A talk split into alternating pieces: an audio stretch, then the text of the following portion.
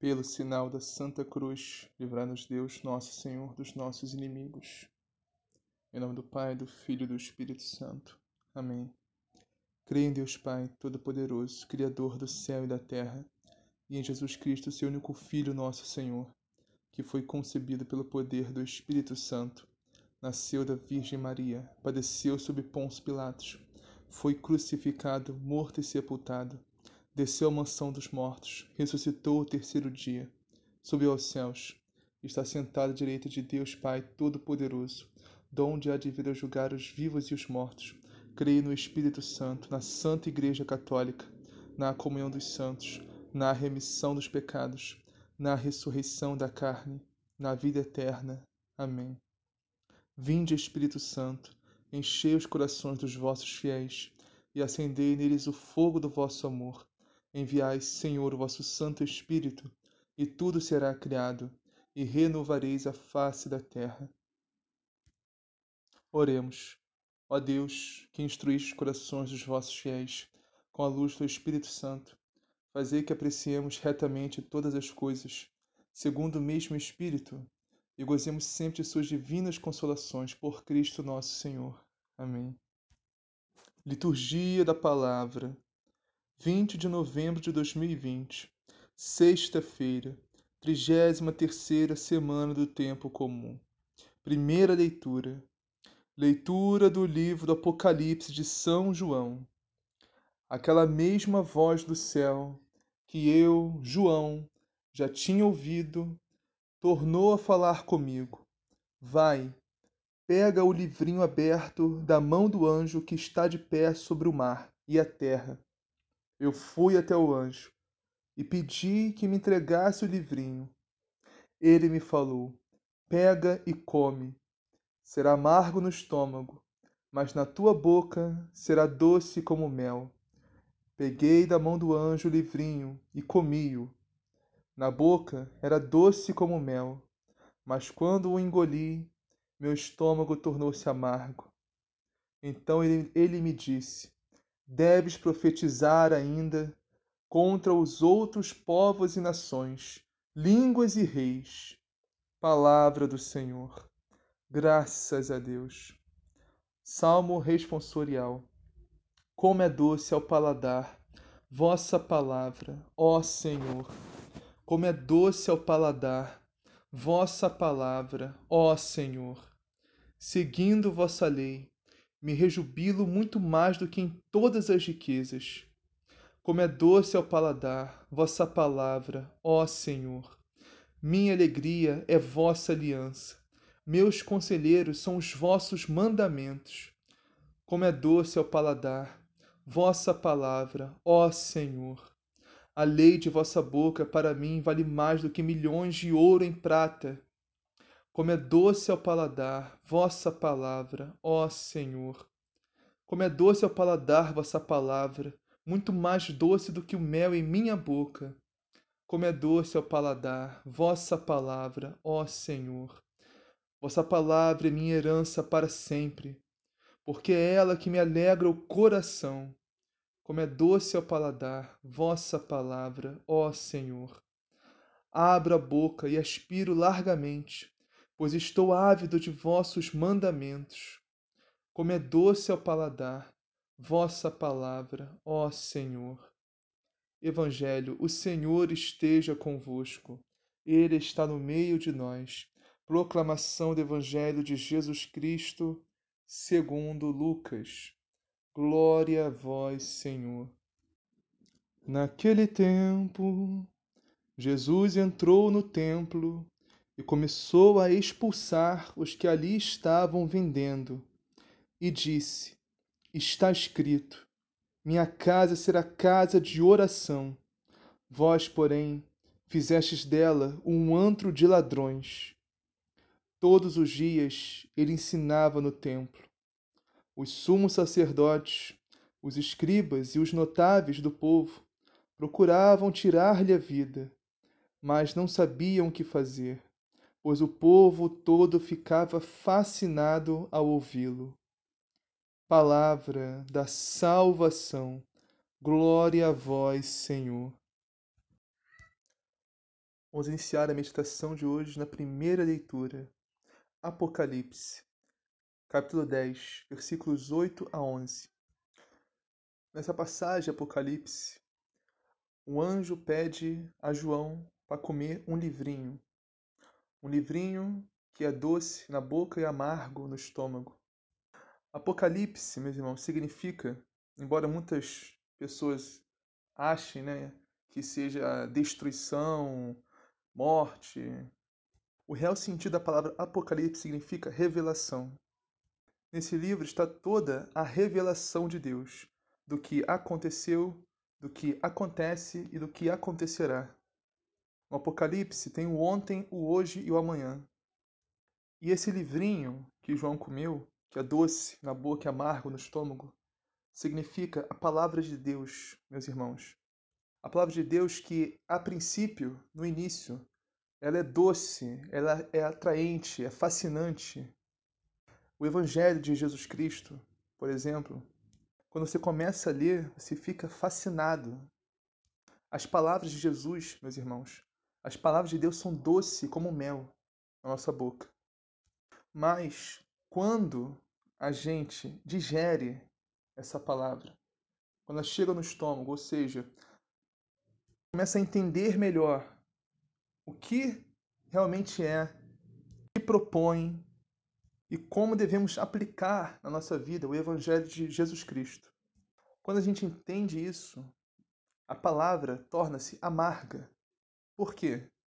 Essa amargura é proveniente do exercício dessa palavra de Deus na nossa vida, ou seja, se estamos vivendo o Evangelho de Jesus Cristo, virá a amargura proveniente desse, da palavra de Deus, que é a amargura da perseguição, a amargura da incompreensão, a amargura da rejeição, a amargura até do ódio.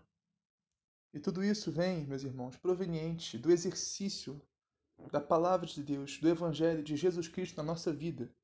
Se nós vivemos a palavra, se nós vivemos o Evangelho, nós vamos incomodar, não tem como não incomodar ninguém, não tem como você dizer que você vive o Evangelho de Jesus Cristo e todo mundo, todos os âmbitos que você se relaciona, seu círculo de amigos, ou na faculdade, ou no trabalho, até familiar, te aplaude, te acha o máximo, ama você. Não, tem como. Porque, meus irmãos, não é todo mundo que vive a palavra de Deus. Não é todo mundo que vive o evangelho de Jesus Cristo. Todo mundo que é discípulo de Cristo. Até dentro da igreja é difícil achar. Até dentro da igreja é difícil achar quem realmente é discípulo de Cristo. A verdade, meus irmãos, é que a maior parte do mundo, a população das pessoas são pagãs. Não conhecem a Deus, não conhecem a palavra de Deus e certamente não vivem. E os poucos que estão na igreja, que conhecem a palavra, que ouvem a palavra, talvez até todo domingo, não vivem, não praticam a palavra, só ouvem, mas não entendem. A verdade é essa, meus irmãos, infelizmente. São poucos, pouquíssimos que estão na igreja, que entendem e vivem a palavra de Deus. Por isso, são poucos os que chegam nessa parte da amargura que São João chegou. Porque você chega nessa parte de chegar na amargura da palavra de Deus, você tem que viver a palavra de Deus, você tem que colocar em prática o evangelho de Jesus Cristo na sua vida. Você entender o que é essa amargura.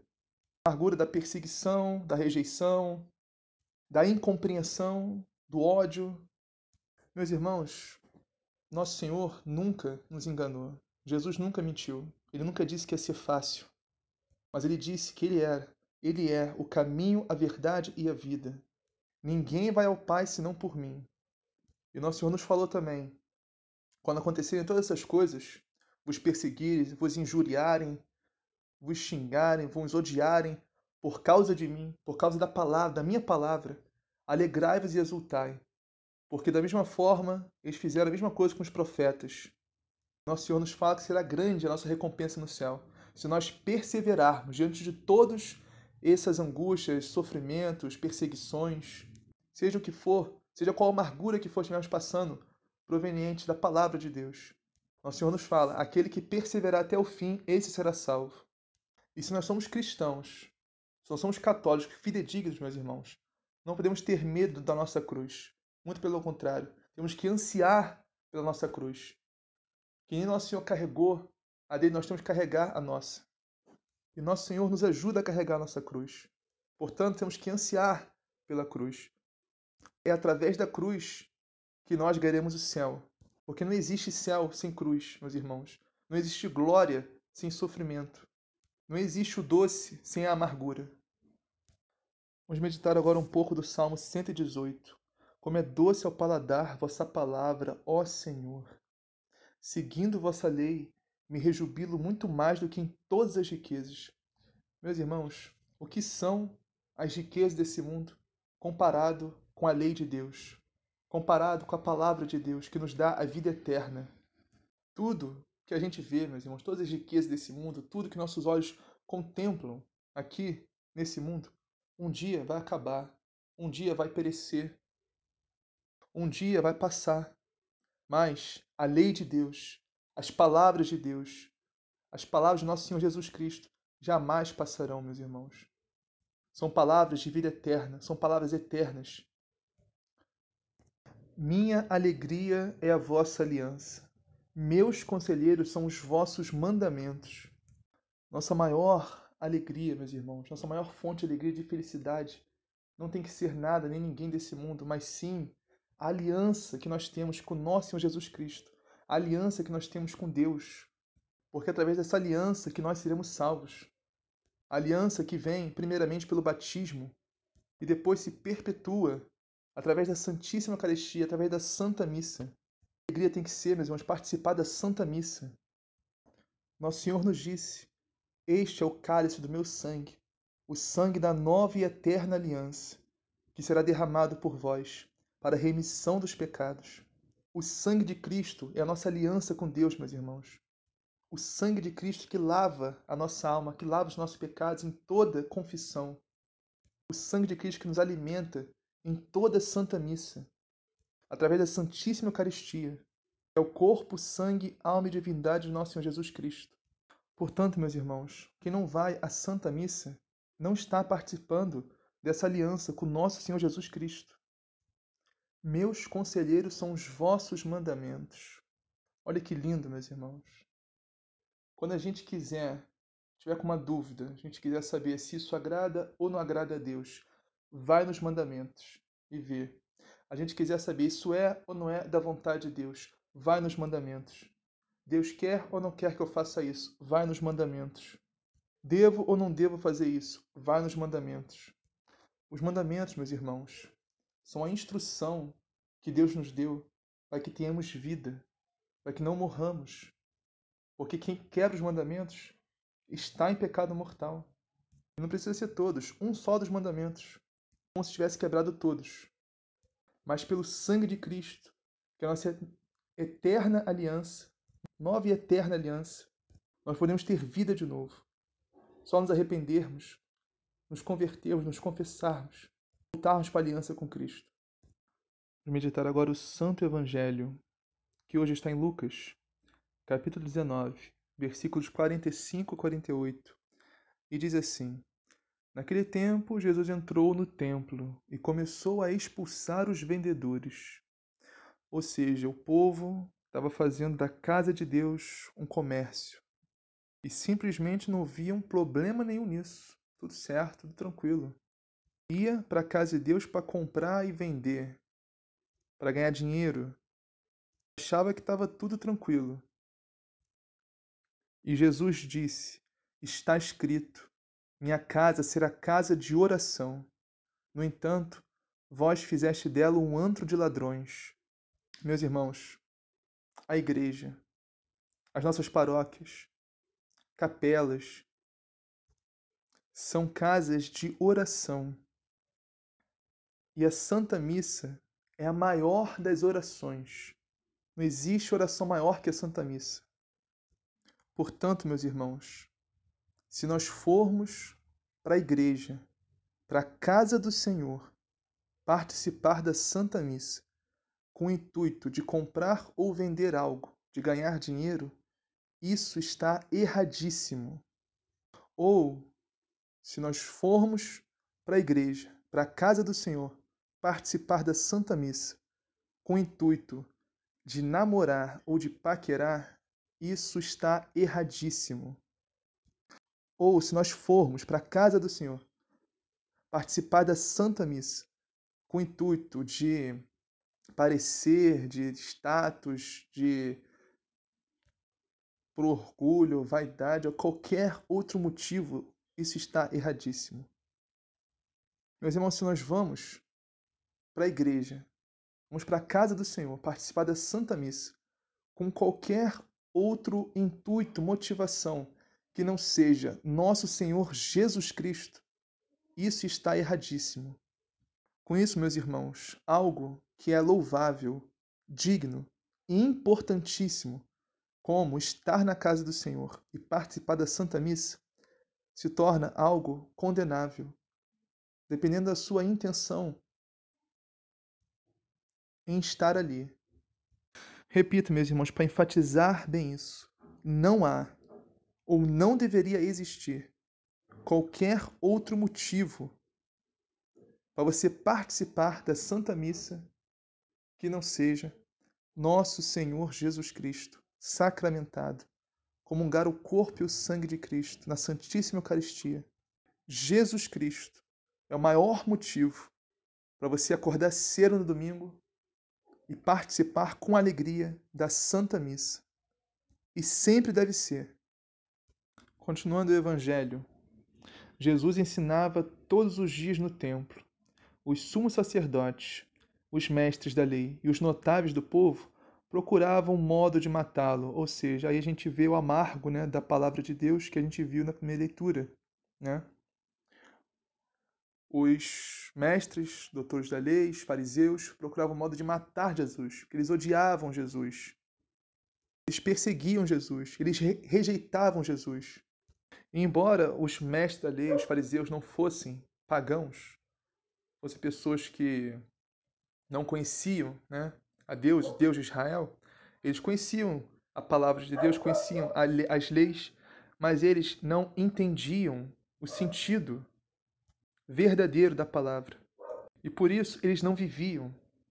Eles diziam que seguiam a lei de Deus, mas realmente não seguiam. Eles eram hipócritas. Hipócritas quer dizer máscara. E Jesus constantemente desmascarava eles. Por isso que eles tinham tanto ódio de Jesus porque sabiam que o que Jesus falava era certo, mas eles insistiam em ficar no errado. Sabiam que Jesus era luz, mas eles não queriam sair das trevas. E esse foi o amargo da palavra que levou nosso Senhor Jesus Cristo à cruz. Mas como diz Romanos 8, 28, todas as coisas contribuem para o bem daqueles que amam a Deus. E não terminou na cruz para o nosso Senhor Jesus Cristo ele foi ressuscitado e foi exaltado por Deus a mais altos céus. E hoje reina sobre tudo e todos, sobre o universo todo. E assim será conosco, meus irmãos e minhas irmãs, se permanecermos firmes na palavra de Deus, firmes no Evangelho de Jesus Cristo, firmes na Santa Igreja de Cristo, firmes no sacramento da confissão, firmes na comunhão eucarística com nosso Senhor Jesus Cristo, firmes na vida de oração, firmes no propósito de conversão diária, de arrependimento diário dos pecados, propósito de não mais voltar a pecar, firmes numa busca sincera e diária por Deus, e firmes na busca por uma vida de santidade. Sim, seremos perseguidos, seremos incompreendidos, seremos rejeitados, seremos odiados, mas isso faz parte, meus irmãos. Isso faz parte de ser cristão. Não há cristianismo sem cruz. Mas se permanecermos firmes até o fim, perseverarmos na graça de Deus, no nosso juízo, seja particular ou universal, nós seremos dignos de estar de pé diante do Cordeiro imolado, nosso Senhor Jesus Cristo, e receberemos a nossa coroa da glória e reinaremos com Cristo eternamente no céu. Assim seja. Amém. Pai nosso, que estás no céu, santificado seja o vosso nome. Venha a nós o vosso reino, seja feita a vossa vontade, assim na terra como no céu. O pão nosso de cada dia nos dai hoje. Perdoai as nossas ofensas, assim como nós perdoamos a quem nos tem ofendido. E não os deixeis cair em tentação, mas livrai do mal. Amém. Ave Maria, cheia de graça, o Senhor é convosco. Bendito sois vós entre as mulheres. Bendito é o fruto do vosso ventre, Jesus. Santa Maria, Mãe de Deus, rogai por nós, pecadores, agora e na hora de nossa morte. Amém. Glória ao Pai, ao Filho e ao Espírito Santo, assim como era no princípio, agora e sempre, por todos os séculos dos séculos. Amém.